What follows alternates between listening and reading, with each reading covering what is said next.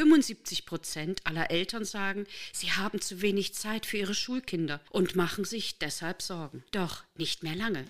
Denn in diesem Podcast erhalten Sie konkrete Anregungen, wie Sie endlich trotz aller Anforderungen mehr Zeit für sich und Ihre Kids haben. Ich bin Ria Neute und los geht's mit meinen Mutmachgeschichten.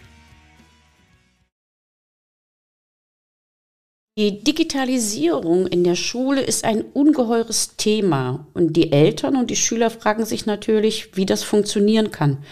Ich auch. Ich bin dabei und ich habe mir gesagt, okay, du suchst dir jetzt mal Partner, die mit mir ihre Kenntnisse und ihr Wissen teilen können. Und damit bin ich auf einen jungen Mann gestoßen, der beschreibt sich selbst als Informatiker mit Herzensprojekt. Fand ich total cool.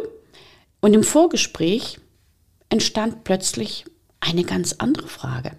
Wie viele Kinder sprengen den Rahmen, weil sie als zu laut, zu leise, zu schüchtern, zu vorlaut, zu klein, zu groß oder einfach zu unangepasst und zu viel von was weiß ich auch immer sind. Dieses Zitat stammt von Maria Montessori, einer der Frauen, die Anfang des 20. Jahrhunderts die Erziehung vom Kopf in die Seelen und die Herzen setzte. Und mein Gast bringt die Liebe für beide Sachen mit. Er ist Informatiker und liebt es, Schulen bei der Digitalisierung zu helfen. Und er erteilt die Liebe zur Pädagogik von Maria Montessori. Ich begrüße ganz, ganz herzlich Andreas Fey. Hallo Ria, vielen Dank, dass ich dabei sein darf. Ich freue mich, dass wir so schnell die Möglichkeit gefunden haben. Und diese Kombination finde ich ungeheuer interessant. Deshalb fangen wir doch erst einmal gleich mit diesem Zitat von dir an. Du bist Informatiker mit Herzensprojekt. Erläutere das bitte mal. Klingt vielleicht ein bisschen komisch. Also Informatiker haben ja normalerweise irgendwie was mit Computern und so am Hut und das macht wahrscheinlich auch Spaß, mir auch. Und so habe ich auch ganz normal angefangen, irgendwelche Projekte zu machen, mit Betonung auf irgendwelche ja, irgendwie was, was irgendwie mal Geld für Studium geliefert hat und Geld dann für was auch immer, dann das Leben und so. Ja, und dann kamen so die eigenen Kinder und die Überlegung, was machst du mit den Kindern? Bevor ich die Kinder bekommen habe, habe ich schon mal durch Zufall ein Projekt für eine Montessori-Schule gemacht, ohne überhaupt zu wissen, was das ist. Da kam halt mit einem Lastenheft zu mir, wie es also typisch ist in der Informatik, ja, wir brauchen das und das und das gut, kann ich, mache ich. So. Und dann habe ich aber festgestellt, was ist denn das überhaupt? Als ich mich damit beschäftigt hatte, ging bei mir so das Licht auf. Dann hat sich mein Herz geöffnet und ich habe gemerkt, ey, das, was ich mache, das kann ich so nicht mehr weitermachen. Klar, das liefert mir vielleicht Geld, alles schön und gut, aber das bringt's mir nicht. Ja, das, am Ende des Tages geht schon um mehr. So, und da ist meine Passion entstanden, mein Herzensprojekt entstanden, nämlich wirklich die Digitalisierung in Form von cleveren Softwareprojekten an solche Einrichtungen zu bringen, damit diese Leute ihren Job, den ich mega geil finde, noch besser machen können. Das klingt sehr, sehr spannend.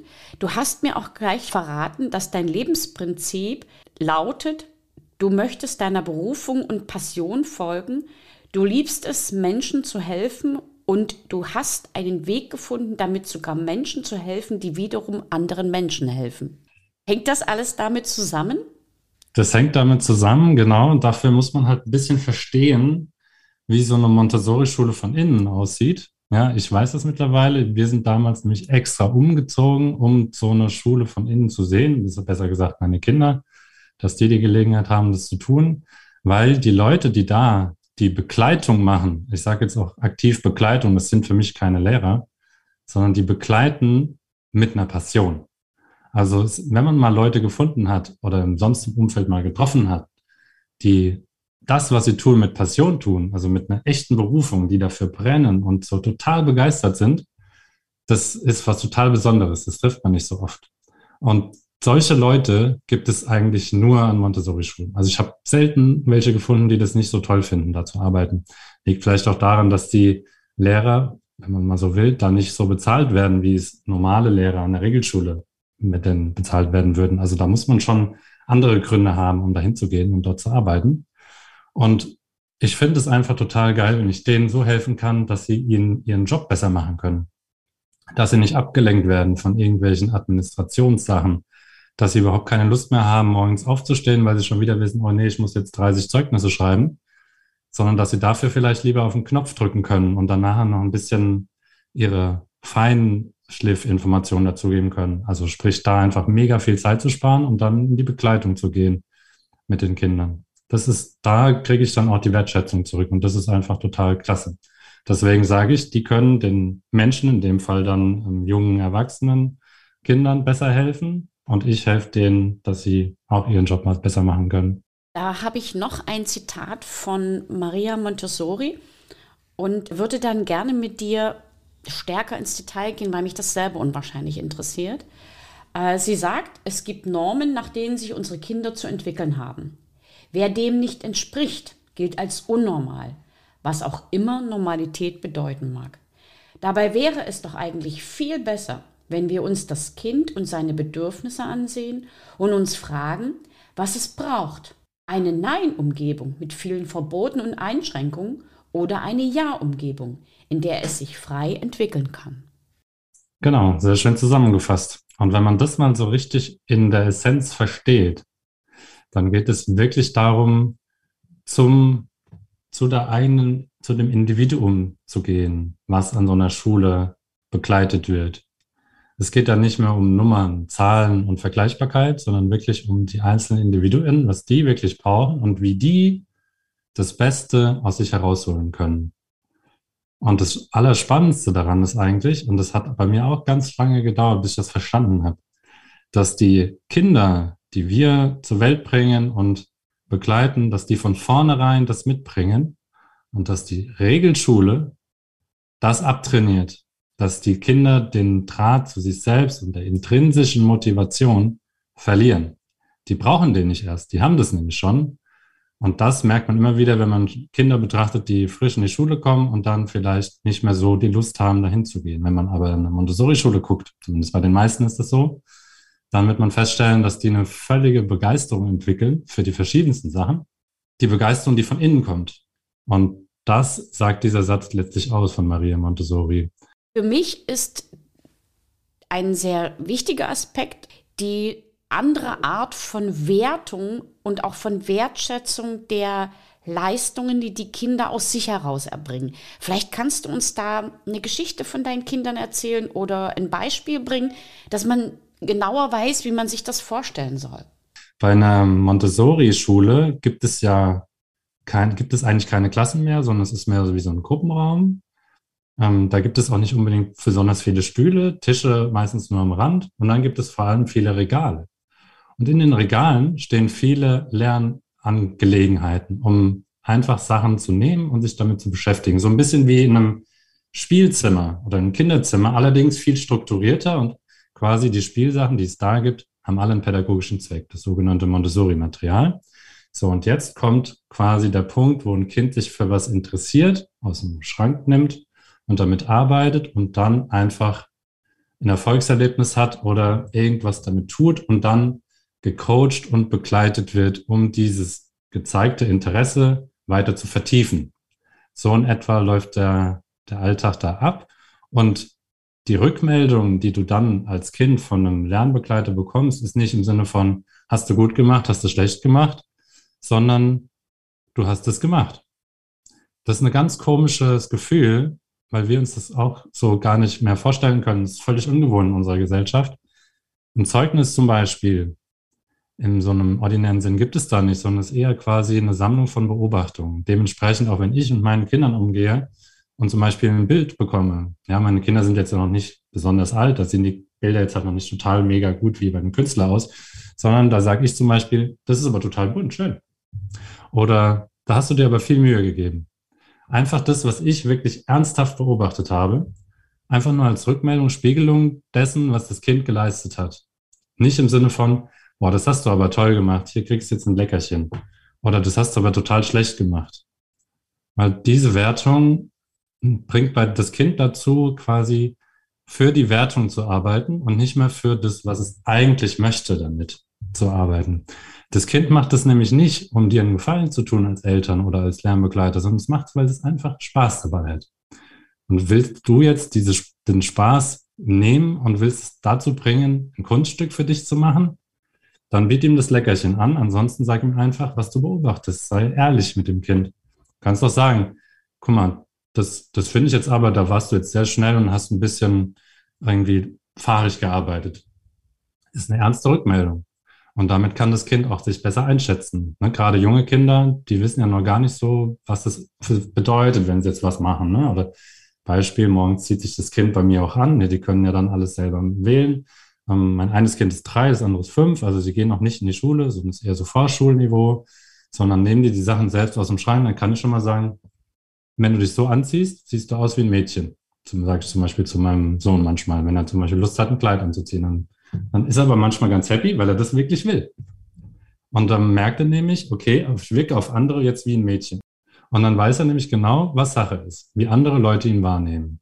Und das ist das, was aus meiner Sicht, und ich hoffe, da trifft es jetzt auch die Montessori-Pädagogik, ich bin ja kein Pädagoge, so wie ich es wahrnehme, das ist das, was Montessori sich gewünscht hat. Was tust du jetzt genau für diese Schulen? Wo ist jetzt dein Anhaltspunkt und wie hilfst du den Menschen, die helfen, diese Sache noch besser zu machen? An einer normalen Schule ist es ja so, man hat dieses typische Klassenbuch. Und passieren tut da ja zum Beispiel erste Stunde Mathematikunterricht, zweite Stunde Deutschunterricht und so weiter. Also sehr getaktet und sehr uniform. Also jeder macht zur selben Zeit dasselbe. Und das bedeutet, ein Lehrer hat quasi zur Dokumentation dessen, was er getan hat und wo die Kinder gerade stehen, eigentlich nur einen Satz reinzuschreiben, weil der Satz trifft für alle 30 Kinder zu. Bei einer Montessori-Schule gibt es diesen sogenannten individuellen Lernfortschritt. Das bedeutet, die Kinder machen ja zu jeder Zeit letztlich das, worauf sie Lust haben. Kann ich zum Beispiel hergehen und kann jeden Tag Mathematik machen oder ein anderer kann jeden Tag Sprache machen, wie er eben Lust hat. Und das bedeutet aber, es gibt nicht nur ein Klassenbuch, sondern quasi für jedes Kind ein Klassenbuch. Ist dann ein sogenanntes Pensenheft oder so, wo dann drin steht, gemessen an dem Lehrplan, den auch Montessori-Schulen erfüllen müssen, welche Kompetenzen haben die Kinder sich angeeignet. Und das ist ein unglaublicher Verwaltungsaufwand. Kann man sich halt sehr leicht vorstellen. Ein Klassenbuch ist schon relativ dick. Stellt euch mal 30 vor. Es ist noch viel dicker und da noch die, den Überblick zu behalten, ist unglaublich anstrengend. Und dann kommt noch dazu, dass an einer Montessori-Einrichtung üblicherweise nicht nur eine Person mit den Schülern arbeitet, sondern wie bei einer Regelschule auch, gibt es ja mehrere Fachlehrer dann zum Beispiel, die machen Englischunterricht, Sportunterricht, Kunstunterricht vielleicht. Und dann gibt es meistens noch weitere Pädagogen, die in der sogenannten Freiarbeit, also wo es dann um typische allgemeine Fächer geht, wie Sachkunde, Sprache, Mathe und so. Das passiert quasi eigentlich immer. Und da sind einfach mehrere Pädagogen involviert. Das heißt quasi, wir müssen uns vorstellen, wir haben 30 Klassenbücher, da müssen mehrere Leute reinschreiben, zur selben Zeit, möglicherweise auch. Und dieses Ärgernis nehme ich den, den Schulen ab. In Form eines cleveren digitalen Tools. Da können Sie zum Beispiel Ihr Tablet nehmen, Ihren Laptop nehmen, theoretisch auch Ihr Handy nehmen und dann einfach ganz schnell Beobachtungen dokumentieren, damit Sie genau wissen, wie der Lernfortschritt von einem gewissen Kind ist dass sie das dann auch den Eltern zum Beispiel gegenüber transportieren können oder dann auch in einen Entwicklungsbericht, in ein Zeugnis transportieren können. Weil eine irgendeine Art von Rückmeldung gibt es ja auch immer. Meistens ist sie da sogar gerichtet an die Schüler. Wo stehe ich denn jetzt als Schüler? Ne? Habe ich jetzt quasi alles schon erfüllt, was ich brauche für meinen Abschluss und so? Und deswegen brauchen wir einfach ein gutes Dokumentationstool. Und das mache ich für die, für die Schulen im Kern. Und da halte ich ihnen einfach den Rücken frei. Ich muss ganz ehrlich gestehen, Hut ab. Das bedeutet ja im Endeffekt, du musst die Strukturen, die Organisation und auch die planerischen Dinge dieser Schule oder dieser Schulen absolut im Kopf haben, damit du weißt, wie es funktionieren kann. Wenn ich daran denke, dass wir schon Schwierigkeiten haben, dieses eine Klassenbuch von Mathe zu Chemie zu Bio und zu Sport zu bringen und dass die Klassenbücher irgendwann manchmal sogar verschwinden und wir ein neues anfangen müssen, weil wir nie wissen, wo das hingekommen ist. Und das sind 30, also oder ja, vielleicht 30 oder 25. Ich weiß nicht, wie viele Kinder da in einer Klasse sind. Ähm, das ist natürlich eine ungeheure Herausforderung und gleichzeitig bin ich so fast davon überzeugt, dass du theoretisch und praktisch ganz, ganz viel über Montessori und über die Herangehensweise der Schule und der Kita schreiben könntest. Du bist ein Insider. Genau, also ich finde da schon ein Stück weit mehr drin. Natürlich bin ich trotzdem kein Montessori-Pädagoge, aber ich kriege natürlich viel mit. Und deswegen kann ich diesen Hut ab nur weitergeben an die Pädagogen. Stellt euch mal vor, ihr hättet so ein Dokumentationssystem nicht und ihr müsst jetzt noch 30 Klassenbücher führen und das könnt ihr eigentlich schlecht während ihr mit den Kindern arbeitet machen, sondern müsst es noch danach oder vor der Unterricht machen. Das ist eine unglaubliche Arbeitsbelastung und genau deswegen sind es meistens Leute, die machen das aus einem bestimmten Grund, nämlich weil sie dafür brennen. Aber faktisch ist das so, das kann man nicht wegdiskutieren. Mit einem Dokumentationssystem geht es natürlich wesentlich leichter, aber trotzdem ist es mehr Arbeit. Ich glaube, du hast es wesentlich leichter, wenn du ganz klassisch Frontalunterricht machst und dann einfach nur eine Notiz machen kannst und dann hast du das schon erledigt. Ich versuche das auch in meinem Unterricht individueller heranzugehen, dass Schüler auch verschiedenste Mittel und Möglichkeiten nutzen können. Hm, da geht es auch um digitale Medien, die genutzt werden dürfen, obwohl bei uns in der Schule immer noch Handyverbot ist, was ich eigentlich Quatsch finde. Aber ähm, ja gut, das Handyverbot im Zusammenhang mit dem Telefonieren und dem Spielen durchaus. Aber auf der anderen Seite ist natürlich so, das, was man verbietet, wird auch intern wieder genutzt. Und wenn man es nicht verbietet, ist es nicht mehr interessant. Und für mich steht noch mal eine andere Frage im Raum, nämlich du kommst ja selbst aus einer Regelschule. Was sind für dich die wichtigsten Punkte, die heute anders laufen dürfen, müssen und sollen, was Schule betrifft? Eigentlich kann man das ganz einfach beschreiben, wenn man sich mal überlegt, was man sich für seine Kinder wünscht. Die meisten, denke ich, von, von euch, die ihr jetzt zuhört, habt denselben Werdegang wie ich mit einer normalen Regelschule gehabt. Wer hat sich denn überlegt, was ihr da lernt oder gelernt habt, beziehungsweise was jetzt dann für die Kinder um, unterrichtet wird? Das ist ja irgendeine Person, die in einem Amt sitzt und sich überlegt, in 20 Jahren, da brauchen die Kinder dann Erwachsene genau diese Fähigkeiten, um dann was auch immer zu tun. Ne? Macht es in unserer heutigen Gesellschaft Sinn, so zu denken? Ja oder nein? Ich glaube nein, weil woher will denn man heute wissen, was man in 20 Jahren braucht? Klar, eine gewisse Grundausstattung, wie ich kann lesen und schreiben und so, bin ich voll bei jedem, ja. Und auch das ist Montessori-Schulen völlig wichtig. Da gibt es kein Kind, was irgendwie nach der ersten Klasse nicht schreiben kann. Aber möchte ich denn dass meine Kinder irgendwas lernen, was sie dann nur lernen, damit sie ein Zertifikat bekommen und am Ende wieder vergessen? Ich sage nein. Ich möchte nämlich für meine Kinder, dass die besondere Problemlösekompetenzen lernen. So, also brauchen die quasi einen Werkzeugkoffer, einen cleveren Werkzeugkoffer, um nachher nicht den Kopf in den Sand zu stecken, sondern um dann anzupacken. Und wenn du mal mit Montessori-Absolventen sprichst, die sagen nämlich, ne, Ärmel hoch, die gucken um sich herum, was da für Probleme sind und packen an. Und zwar egal, ob die das Fachwissen dazu haben oder nicht. Wenn sie es nicht haben, eignen sie es an. Weil das ist eine Einstellung. Montessori ist eine Einstellung. Eine Einstellung, Probleme zu lösen. Eine Einstellung, anderen Menschen zu helfen. Und dann ist es völlig egal, ob ich jetzt weiß, wie man eine Ableitung von einer Funktion macht. Wenn ich es eben nicht weiß, dann weiß ich durch meine Kompetenzen, Probleme zu lösen, wo ich dann was nachgucken kann und dann eigne ich es mir an. Das ist so ein bisschen wie an der Universität oder wie Unternehmer denken, weil die machen letztlich auch nichts anderes. Die gucken, welche Probleme hat die Gesellschaft und suchen nach Lösungen. Ne? So mache ich das in meinem Produkt auch. Und genau das wünsche ich mir für meine Kinder. Du hast mir auch gesagt, du hattest das Glück, Unternehmereltern zu haben und konntest somit einiges kompensieren, was in deinem Regelschulsystem nicht funktioniert hat. Was würdest du im Zusammenhang mit der Digitalisierung von Unterricht für drei wichtige Tipps oder Möglichkeiten sehen, wie das in Schulen überhaupt weitergeführt werden kann? Also ich glaube, das steht und fällt mit der Einstellung, wie man so eine, wie man generell aus Lehrersicht mit Schülern umgeht. Ne? Du hast es angesprochen, Verbot versus irgendwie Unterstützung.